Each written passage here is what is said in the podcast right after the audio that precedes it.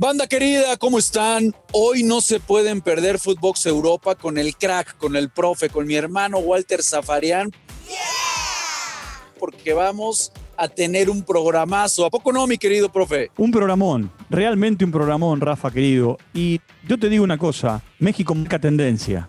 de acuerdo, se lo pueden perder porque es increíble. Nuestros directivos, los directivos del fútbol mexicano son unos adelantados. Ahora resulta, querido Walter, mejor de tener playoffs, de tener liguilla. Sí, es una posibilidad, es un rumor periodístico, pero ahora lo vamos a charlar de cómo impactó en otros lugares. Y por supuesto, también, Rafa, vamos a hablar de lo que dejó el fin de semana. El fin de semana dejó de todo. Totalmente. Partidos muy agradables. El Barcelona ya está en puestos de Champions. Se habla de una, de una posible transferencia otra vez entre el Bayern y el Dortmund con Niklas Schule. Un problema muy completo, hermano mío. Bueno, y así arrancamos. Esto es Footbox Europa. Testing, testing, check, check, check. Esto es Footbox Europa, un podcast con Marion Reimers y Rafael Márquez Lugo, exclusivo de Footbox. Hola banda querida, ¿cómo estamos? Qué placer saludarlos, encontrarnos en este inicio de semana para platicar de todo lo que sucede en el fútbol europeo, aquí en su podcast favorito, Footbox Europa. Y hoy, como siempre, con una pues con un personaje, con el querido profe, con mi hermano, con el crack de Walter Zafarian, en donde seguramente, eh, profe, te mando un abrazo, pues nos traerás notas picantes, ¿no? Como siempre. Hola Rafa, querido, hermano del alma. Y si alguna cosa siempre vamos a, contar para sorprender. Mira, quiero, quiero decir esto, quiero decir esto en la, presentación. Eh, el año pasado, en el clásico, el Inter le robó el campeonato al Milan. ¿No será al revés ahora, a partir de haber quedado con el clásico de la Madonina? Que de arremetida el Milan se termine quedando con, con el Scudetto. ¿Cuál es el verdadero Atlético de Madrid? ¿Este o el que salió campeón? ¿Cuál es el verdadero Barcelona? ¿El de Kuman, que no daba pie con bola? ¿O este de Xavi, que estaba afuera de todo y hoy está metido en, eh, en Champions? ¿Cuál es la verdadera Juventus? ¿La de Blaovic ahora que hace goles o la que estaba séptima hace un par de, de semanas? Mira cómo todo cambia. Todo, todo se movió, mi querido Walter Vienes, pero con todo, todo se nos movió. Lo de Blajovic a me encantó, ¿eh? desde que se anunció los fichajes de invierno. Yo dije, este, este es una grandísima contratación. Lo platicamos aquí en, en Footbox Europa. Bueno, y qué decir del Barça, ¿no? Que ya se empieza a ver cómo camina con, con Xavi. Lo de Adama Traoré, mi querido Walter, creo que Adama Traoré ya en, un partido ya hizo más que, que todo el tiempo que estuvo Dembélé vistiendo la camiseta del conjunto culé, ¿no? Con una, con una particularidad que quizá muchos no lo sepan. Adama Traoré juega en el seleccionado español. Digo porque tiene el apellido Traoré que está relacionado con lo francés o lo africano, o lo africano devenido en francés. Viene de jugar en la Premier. Es cierto que jugó en, eh, en el Barcelona, pero es parte del seleccionado de Luis Enrique. Claro, claro. Bueno, pues salió, salió, de hecho, lo debuta el Tata Martino, que hoy dirige la selección mexicana, y Luis Enrique es el que le da salida, ¿no? con el conjunto del Barça. Pero sí, la verdad que de inmediato la potencia que tiene este futbolista, pues eh, haciendo diferencias, es la realidad. Qué golazo, ¿eh? Dicha de paso, antes de entrar al tema fundamental que es de la Bundesliga, qué golazo se manda Jordi Alba, ¿no? A pase de Dani Alves. Qué Impresionante. Impresionante, porque, a ver, vos mejor que nadie como jugador profesional que fuiste vas a entender eh, el tema es el, impacto. Eh, después discutimos si de 10 van ahí, cuántas y terminan siendo gol. Esta le entró como le entró, igual que la de Dani Alves, ¿eh?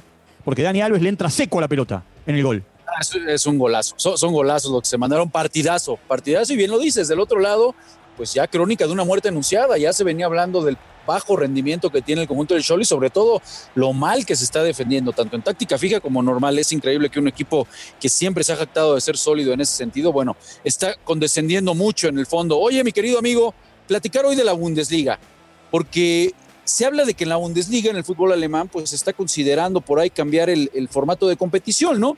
Y, es que acá en México, caray, somos unos adelantados, nunca pensé decirlo. Nuestros directivos son unos adelantados, son, vienen del futuro. Porque ahora resulta que en la Bundesliga, pues están tratando de ver la opción de incluir un formato a playoff muy parecido a lo que se juega, pues acá en territorio mexicano, una liguilla. Bueno, voy a decirte algo que te va a sorprender, que te va a sorprender. ¿Vos sabés que para mí es el campeonato más competitivo del mundo el mexicano? No, te creo, te creo. Te creo, y, te voy a, y te voy a explicar, te voy a explicar por qué lo digo. México fue el primer país en el mundo que adoptó los promedios para ver quiénes descendían. Y a partir de adoptarlo México, lo adoptaron un montón de países, entre ellos la Argentina. Es cierto, en la Argentina son tres temporadas de promedios para perder la categoría.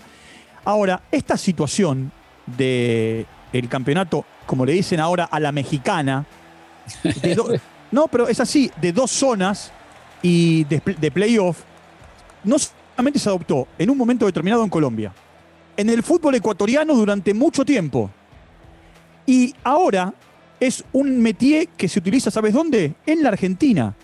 A partir del primer semestre del año pasado y se replica en un torneo que va a arrancar el próximo jueves. ¿Sabes qué es lo que ocurre con esta clase de campeonatos? A la mexicana, que sale campeón cualquiera. Porque, a diferencia de lo que ocurre en México, que el playoff es ida y vuelta, en la Argentina es a un solo partido. Sí. Entonces, eh, eh, entonces, eso genera que el más poderoso no tenga el partido ganado contra el que tiene, contra el que tiene menos. De hecho, en la primera experiencia en la Argentina, el campeón fue Colón. Sí, no, bueno, a ver, a ver, hay, hay muchas vertientes, ¿no? Porque uno, de que es emocionante, es emocionante. Eso es indudable, no tenemos ninguna duda. Eh, el tema es que muchas críticas ha recibido porque de repente puede parecer injusto, ¿no? Porque no termina por premiar la regularidad. Y, ejemplo sencillo es lo que ha vivido Santiago Solari aquí con el América, ¿no? Que tiene dos torneos prácticamente robando, amigo. Eh, prácticamente robando, siendo la mejor defensa, siendo el equipo que más goles marca, un equipo eh, que no entretiene a nadie, pero que es sumamente efectivo para sumar de a tres. Y de repente eh, los dos torneos termina llegando a la liguilla en donde empieza bien, ya mencionas, ese mata-mata y termina las primeras de cambio muriéndose de nada el conjunto de América. Y dices, bueno, es, por ahí injusto porque no te premia la regularidad. Pero sin duda alguna, bueno, no termina, eh, eh, o más bien termina por ser sumamente atractivo, mi querido Walter. Y eso te da como consecuencia que en el año pues tengas dos campeones diferentes casi siempre, ¿no? Mira, mira, Rafa, los campeonatos largos son lindos, porque aparte te dan la posibilidad de si arrancaste mal, reacomodarte. El tema es que lo terminan ganando siempre los mismos. Vos fijate, de los últimos 10 o 12 campeonatos, Juventus ganó 9 en, Italia. Ahora se le metió el Inter. De los últimos 15 eh, campeonatos en España, entre Real Madrid, Barcelona y dos veces el Atlético de Madrid, se quedaron con todo. En eh, eh, el fútbol de Inglaterra, de los últimos 10 campeonatos, el Manchester City ganó 7 o 6. y ni hablar de Bayern de Múnich, y ni hablar de Paris Saint-Germain, que ahora se le metió eh, Lille y en un momento se le metió Mónaco. Después está todo monopolizado. A mí los campeonatos cortos me gustan porque son explosivos y porque el que arranca bien pisado termina, termina acomodándose. Y ni hablar en un mata-mata. Que en el mata-mata vos tenés la posibilidad de, no digo defenderte, pero eh, de aguantar el partido, como le pasó a, Senegal y a Egipto en su momento, sostenidos por, por los arqueros. Y e ir a los penales, no me gusta la largue. ¿eh? Yo lo que haría con el largue es sacarlo. Iría directamente a los penales porque hay un desgaste. Pero da la sensación que estos son los campeonatos que se vienen. Si no, van a ganar siempre los mismos. Y estoy totalmente de acuerdo. Bueno, el mejor ejemplo ya lo, mencionaste, ¿no? En todas las ligas normalmente siempre es el mismo, el poderoso, el que termina llevándoselo. Posiblemente esos van a decir, bueno, bueno es injusto, eh, no, no premia la regularidad, estoy de acuerdo, pero es muy emocionante el mata-mata termina por ser muy emocionante. Comparto, amigo, el tema, de, el tema del alargue. Normalmente si uno revisa en la historia del fútbol, pues poco se juega ya en el alargue. Los futbolistas de repente ya no tienen piernas, ya, ya algunos quieren cerrar el partido y, irse directamente a los penales. Creo que, creo que sí sería fundamental. Ahora, ver... Porque juegan a no perder. perder, de acuerdo. Ahora, ver, Walter, si ahí... Eh, entiendo lo de que es más emocionante, entiendo lo de un playoff, pero a mí sí me gustaría que si se va a hacer así, pues que regrese el gol de visita porque si regresan el gol de visita ya en un playoff, bueno, pues eso termina también por hacerlo mucho más atractivo, ¿no? Sí, lo que pasa, ¿sabes sabe cuál es el tema? Que la FIFA le dio eh, el no, la UEFA le dio el no, la Conmebol le dio, le dio el no, entonces ya nadie se agarra del gol de visitante, nadie quiere ser, eh, a ver, eh, el conejito de Indias cuando todo el mundo ya lo dejó de lado. nadie quiere ser el pato negro, como se dice habitualmente, ¿viste? Ahora, ¿sabés qué, qué sensación me, queda? Que salvo Brasil, salvo el campeonato brasileño, este famoso Brasileirao, en el que cualquiera gana y cualquiera se va al descenso, te llames como te llames. Y mira que han descendido los equipos más grandes, se acaba de ir gremio al descenso. Eh, e Inter, e Inter eh, la padeció y, Vasco da Gama está en reserva en, la segunda y Cruzeiro está en segunda y, se roban el campeonato en la última fecha. Salvo el Brasileirao, después es muy difícil, muy difícil. Y los eh, países que tomaron este formato, entre comillas, a la mexicana, han encontrado mucha más expectativa. Expectativa en derechos de televisión, expectativa en un montón de cosas. Y para ejemplo, mi querido Walter, y aquí antes de cerrar con este tema, porque todavía tenemos varios, varios temitas pendientes ahí para platicar y analizar, creo que el ejemplo que podemos darnos eh, de cuánto puede terminar equiparando esas distancias y a los equipos poderosos, pues es lo que hemos visto en las copas, ¿no? En este año. Ya vemos cómo en, las copas, precisamente en la Bundesliga, termina quedando fuera el Bayern. En Francia termina quedando fuera el Paris Saint Germain. No se diga lo que hemos visto en, la liga en España, ¿no? En donde el Atleti le, pega a los dos grandes. Pero te voy a decir una cosa, eh, la próxima semana tendremos Champions. Arrancan los octavos de final. Paris Saint Germain, Bayern de Múnich, Real Madrid, Atlético Madrid, eh, Lille. Todos equipos que han sido eliminados. 8 de 16 han sido eliminados en sus copas. Algunos, como Bayern de Múnich, en la segunda ronda. Sí, de acuerdo. Por eso me parece que ahí, está el ejemplo, ¿no? De que pudiera ser una buena alternativa. ¿Lo ves real? ¿Ves real de que llegue esto a las cinco eh, grandes ligas de Europa? Ojalá. A ver, cuando digo ojalá, ojalá para que se equipare. ¿Sabes por qué? Con riesgo de equivocarme. Hoy, eh, que es 7 de, de febrero, ¿sabes quién va a terminar siendo subcampeón en España? ¿Quién te parece? ¿Con quién te vas? Como estamos y como vienen las cosas, como estamos y vienen las cosas y de arremetida, el subcampeón va a terminar siendo Barcelona. Puede ser, puede ser. Acordate, acordate. Bueno, pues vaya. Y si no terminas, y, si no termina siendo subcampeón, termina tercero. Pero porque tienes más plantel. ¿Entendés? Vos podés tener buenos jugadores, buen entrenador, pero en la competencia larga, cuando tenés muchas competencias, se te van mancando los soldados. Sí, sí, sí, sí. Ahora, mucho mérito, ¿eh? lo, que, lo, que, lo que ha hecho tanto la, la directiva en los refuerzos que ha llevado, porque me parece que ha sido atinado lo de Obemayán, no se diga lo de Dani Alves, ahora ya platicábamos lo de Traoré, y por supuesto lo de, lo Ferran, que conoce perfectamente el cómo se debe de jugar en el Barça. Sí, vamos a ver si, si, no termina, ¿no? Ahí, ahí habrá, que, habrá que ver qué piensa el Sevilla, qué opina el Betis, que están por ahí, pero estoy de acuerdo. Al menos el Barça ya está en camino de Champions, y lo platicábamos. Vamos a ver qué tal le va con el Nápoles, ¿no? Que va a enfrentar ahora en la Europa League. Por otro lado, mi querido amigo, a ver, a, mí la verdad no me gusta este tema, ¿no? Eh, eh, eso de que se estén intercambiando jugadores, ya fue Hummels, y podemos por ahí repasar todo lo que sucede entre el Bayern y el Dortmund.